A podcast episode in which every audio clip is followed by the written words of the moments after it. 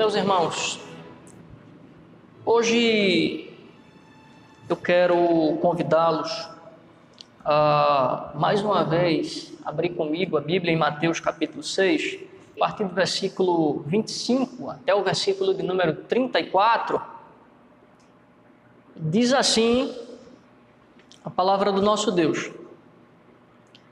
Por isso vos digo: não andeis ansiosos pela vossa vida, quanto ao que haveis de comer ou beber, nem pelo vosso corpo, quanto ao que haveis de vestir. Não é a vida mais do que o alimento, e o corpo mais do que as vestes? Observai as aves do céu, não semeiam, não colhem, nem ajuntam em celeiros.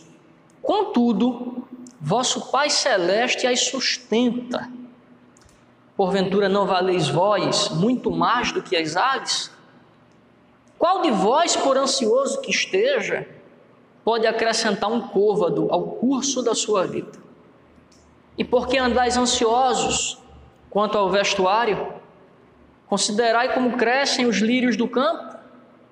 Eles não trabalham e nem fiam. Eu, contudo, vos afirmo que nem Salomão, em toda a sua glória, se vestiu como qualquer deles. Ora, se Deus veste assim a erva do campo, que hoje existe e amanhã é lançada no forno, quanto mais a vós outros, homens de pequena fé. Portanto, não vos inquieteis dizendo: que comeremos, que beberemos, ou com que nos vestiremos? Porque os gentios é que procuram todas estas coisas, pois vosso Pai Celeste sabe que necessitais de todas elas. Buscai, pois, em primeiro lugar o seu reino e a sua justiça, e todas estas coisas vos serão acrescentadas. Portanto, não vos inquieteis com o dia de amanhã, pois o amanhã trará os seus cuidados. Basta ao dia o seu próprio mal. Vamos orar? Senhor, aqui estamos nós, reunidos, e no mesmo espírito o teu povo que está em casa, e a nossa oração é que eles possam ser alcançados pela tua palavra que é a verdade e a tua palavra que é poderosa. Fala aos nossos corações em nome de Jesus. Amém. Meus queridos irmãos,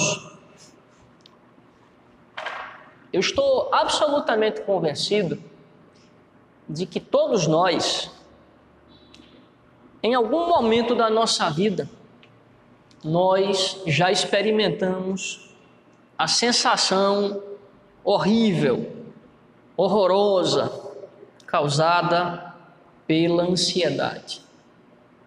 Umas pessoas, certamente, muito mais do que outras, nós não podemos falar de um padrão único.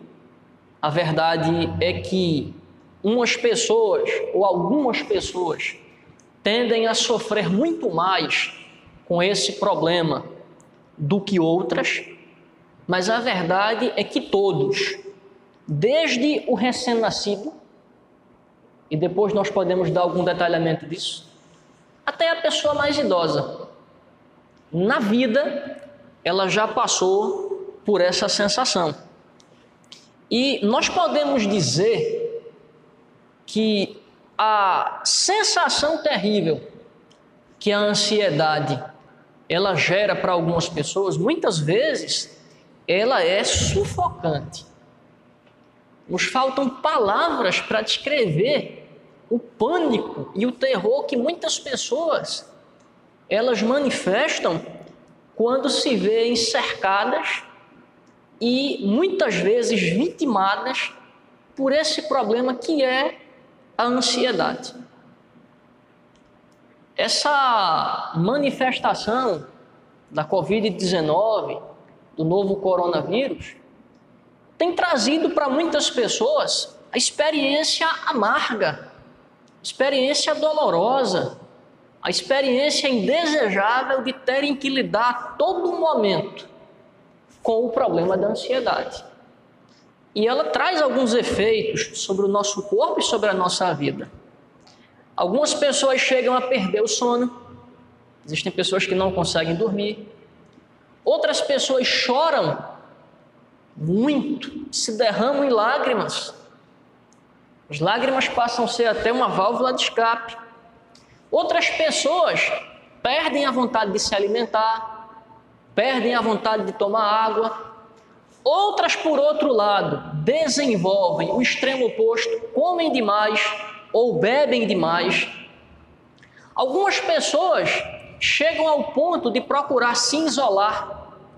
São pessoas que não conseguindo lidar com o seu problema e tendo vergonha, muitas vezes, de expressá-lo, se isolam, se colocam num canto, se fecham e vão sofrer aquele problema absolutamente sozinhos. E há aqueles que, para mim, são os que mais nos preocupam, ou os que mais deveriam nos preocupar. São aqueles que, não sabendo como lidar com esse problema, acabam por tirar a própria vida. Eles entendem que a vida que está sendo vivida, ela já não vale mais a pena. E aí, na tentativa de silenciar esse sofrimento, na tentativa de colocar um ponto final nessa angústia que a ansiedade tende a causar, elas acabam por tirar a própria vida. E vejam, vejam que é um problema que afeta a mente e o corpo. Porque com a manifestação dessa pandemia, as pessoas elas têm que lidar de maneira direta com as providências higiênicas e de isolamento social que as autoridades têm recomendado. E como se não bastasse, elas também têm que lidar com a saúde emocional e a sua saúde mental. E aí nós temos duas opções. Ou nós aprendemos a lidar com esse problema, e isso muitas vezes envolve pedir ajuda, e aqui eu quero dizer para você que pedir ajuda é um gesto de bravura, é um gesto de coragem, é um gesto de lucidez, ou nós não pedimos ajuda e sucumbimos a esse problema. E diante desse quadro que nós estamos enfrentando, e é um quadro que todos estamos enfrentando, todos, sem exceção, algumas perguntas clamam por resposta. Como enfrentar esse problema. Como crentes, como cristãos, nós podemos ir além. Como enfrentar biblicamente esse problema? É possível lidar com esse problema tomando a Bíblia como referência? Ou ainda, que respostas a palavra de Deus, a Bíblia Sagrada, ela nos oferece para que nós possamos lidar com esse problema? O texto que nós lemos há alguns instantes, ele pode nos ajudar a entender essas questões e a responder a essas perguntas, recorrendo àquilo que nós vamos chamar de providência divina. Esse texto, irmãos, ele se encontra no Sermão da Montanha. Aquele sermão que começa em Mateus 5 e se estende até Mateus capítulo 7. E aqui no capítulo 6, o Senhor Jesus Cristo dando continuidade aquela série de ensinamentos que ele estava transmitindo para os discípulos e para as multidões, ele vai dividir o capítulo 6 em três partes. Na primeira parte, ele vai ensinar como as nossas práticas no reino de Deus, elas devem acontecer de maneira natural. Na segunda parte, ele vai abordar a natureza das escolhas que nós fazemos no reino e na vida e quais as consequências disso. E na terceira parte, Jesus vai ilustrar aquilo que ele disse, tomando imagens muito conhecidas do seu público: pão, água, vestimenta e coisas afins. E Jesus vai dizer algo muito interessante. Nós não devemos nos preocupar com essas coisas porque elas são secundárias.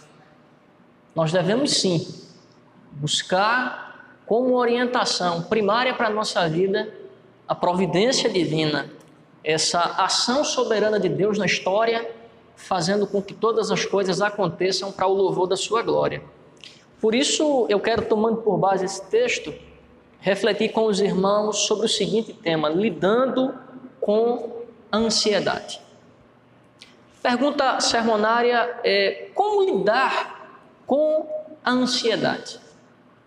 Em primeiro lugar, Jesus diz que nós podemos lidar com a ansiedade obedecendo a Ele e confiando na providência. Versículo 25 e o versículo 34 vão dizer claramente isso para nós. Não andeis ansiosos pela vossa vida, quanto ao que haveis de comer ou beber, nem pelo vosso corpo, quanto ao que haveis de vestir. Não é a vida mais do que o alimento e o corpo mais do que as vestes? Versículo 34 vai dizer: Portanto, não vos inquieteis com o dia de amanhã, pois o amanhã trará os seus cuidados. Basta ao dia o seu próprio mal. Quer dizer, aqui Jesus dá uma ordem Aqui ele nos dá um princípio, aqui ele nos aponta um caminho. E quando nós começamos a meditar, nós percebemos que Jesus está falando de coisas que nos trazem a preocupação a todo tempo. Todos nós temos necessidade de pão, todos nós temos necessidade de água, todos nós temos necessidade de alimento. Alguém poderia até dizer que a fala de Jesus é uma fala destituída de sentido. Mas para que nós possamos compreender por que ele está dizendo que nós não devemos estar ansiosos quanto ao que haverá ou quanto àquilo que o amanhã nos reserva, nós precisamos entender que Cristo faz uma diferença muito interessante entre estar ansiosos e pensar na manhã. E aqui eu poderia chamar a atenção dos irmãos para aquilo que Tiago vai dizer no capítulo 3. E Tiago vai mostrar, e ao mesmo tempo, se nós fizermos uma sincronia desses dois textos, vamos compreender que há uma diferença entre pensar na manhã e nos preocupar com amanhã. A palavra é, ansiedade tem a ver com estar preocupado antecipadamente significa ser afetado pela possibilidade de que o amanhã não seja bom. E o que Cristo está dizendo é que o amanhã ele trará o seu próprio mal. O amanhã ele trará as suas próprias necessidades. O amanhã trará os seus próprios cuidados. Tratemos de viver o hoje. Tratemos de receber o hoje. Tratemos de nos ocupar com o hoje. E aí, quando nós nos apropriamos disso e nós voltamos para aquilo que dissemos no início sobre a providência, como sendo o modo santo, justo e eficaz pelo qual Deus faz com que a sua vontade seja cumprida, nós entendemos que Deus está no controle. Nós percebemos que Ele está guiando cada momento da história, que Ele está guiando cada ato, que nada acontece sem que Ele esteja dirigindo a história. Então, nós temos a opção de obedecer a Cristo e confiar na providência e lançar mão da ansiedade, ou nós podemos ignorar aquilo que Cristo diz, aquilo que a providência ela é capaz de fazer e nos deixar ser vitimados e mergulhar nesse rio caudaloso, sufocante que é a ansiedade. E aí, o interesse de Jesus é mostrar que cada dia deve ser vivenciado um após o outro. E se nós não conseguimos viver e celebrar o hoje como um presente divino, por que deveríamos permitir que o amanhã nos tire a paz?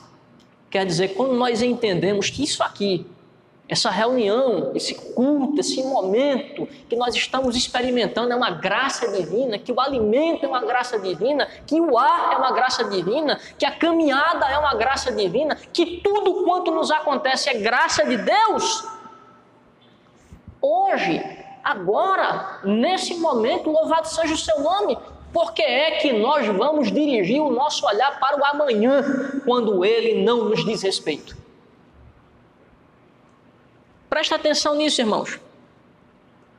O amanhã não é objeto do nosso arbítrio. Nós não temos nenhum controle sobre o amanhã.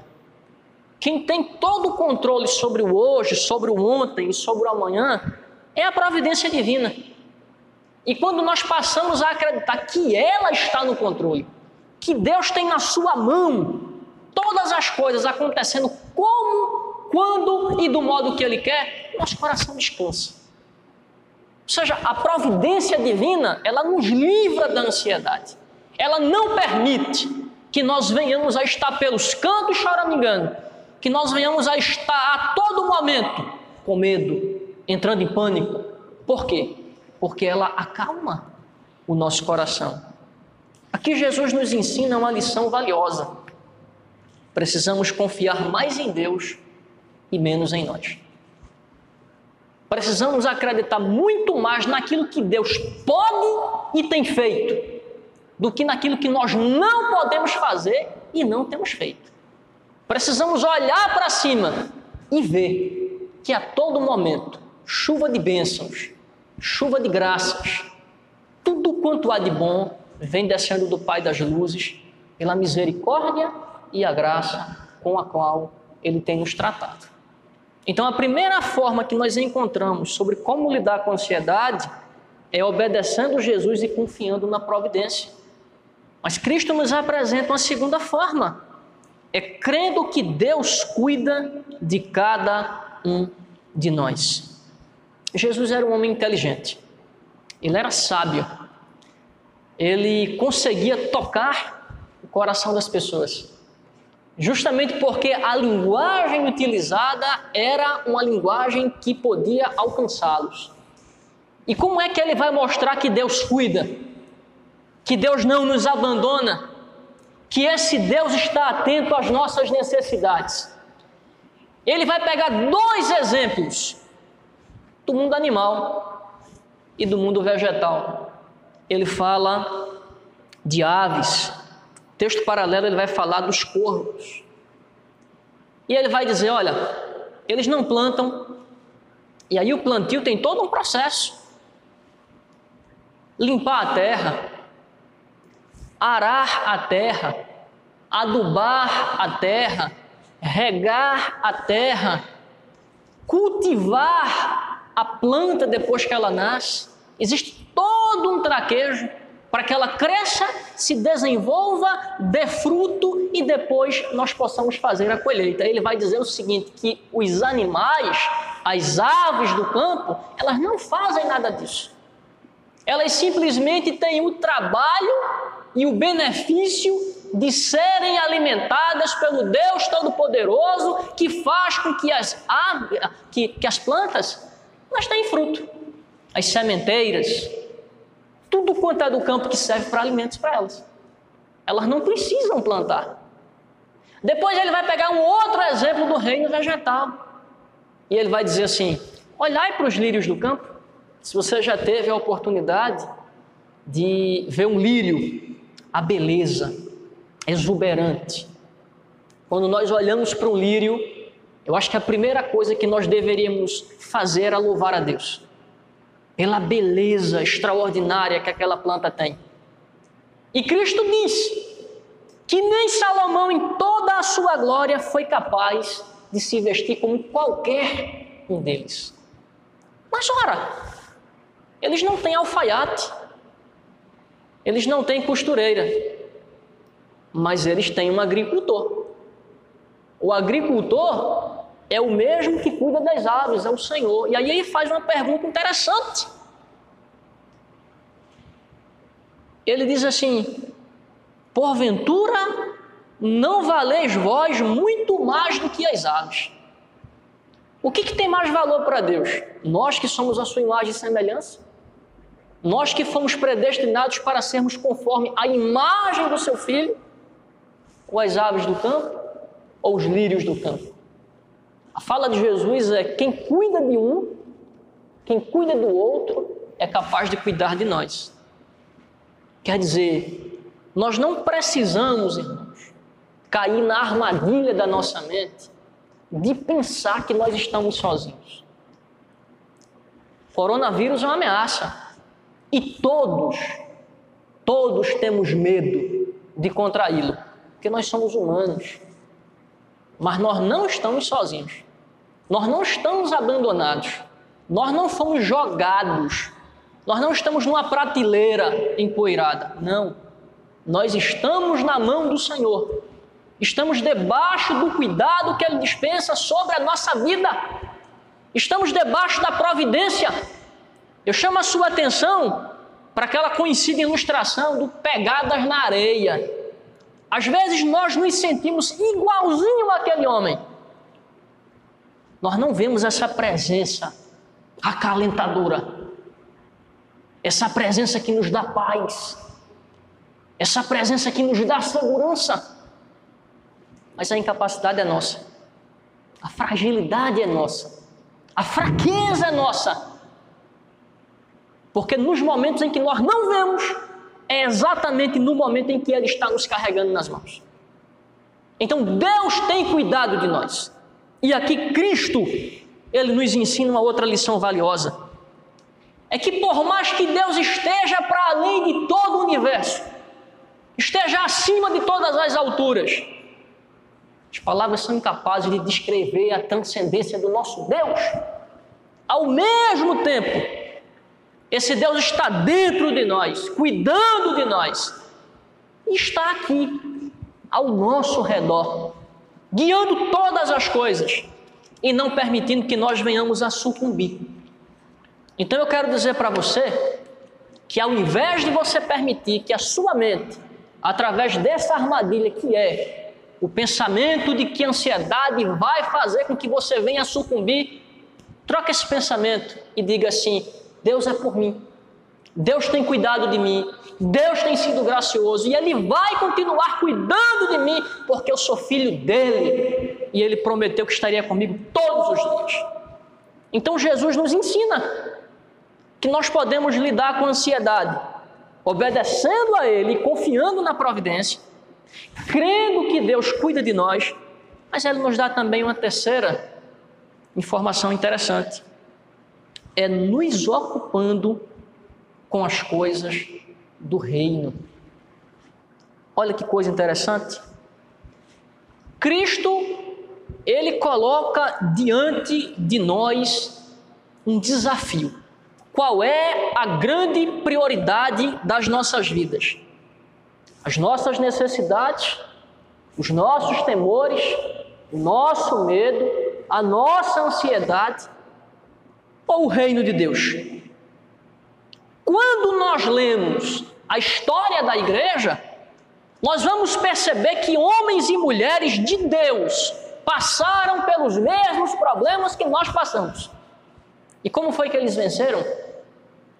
Eles venceram colocando tudo quanto os afligia em segundo lugar e priorizando o reino de Deus. Muitos perderam a vida, muitos foram torturados, muitos perderam a família, muitos perderam a saúde, eles perderam tudo, mas não perderam a consciência de que eles viviam para Deus.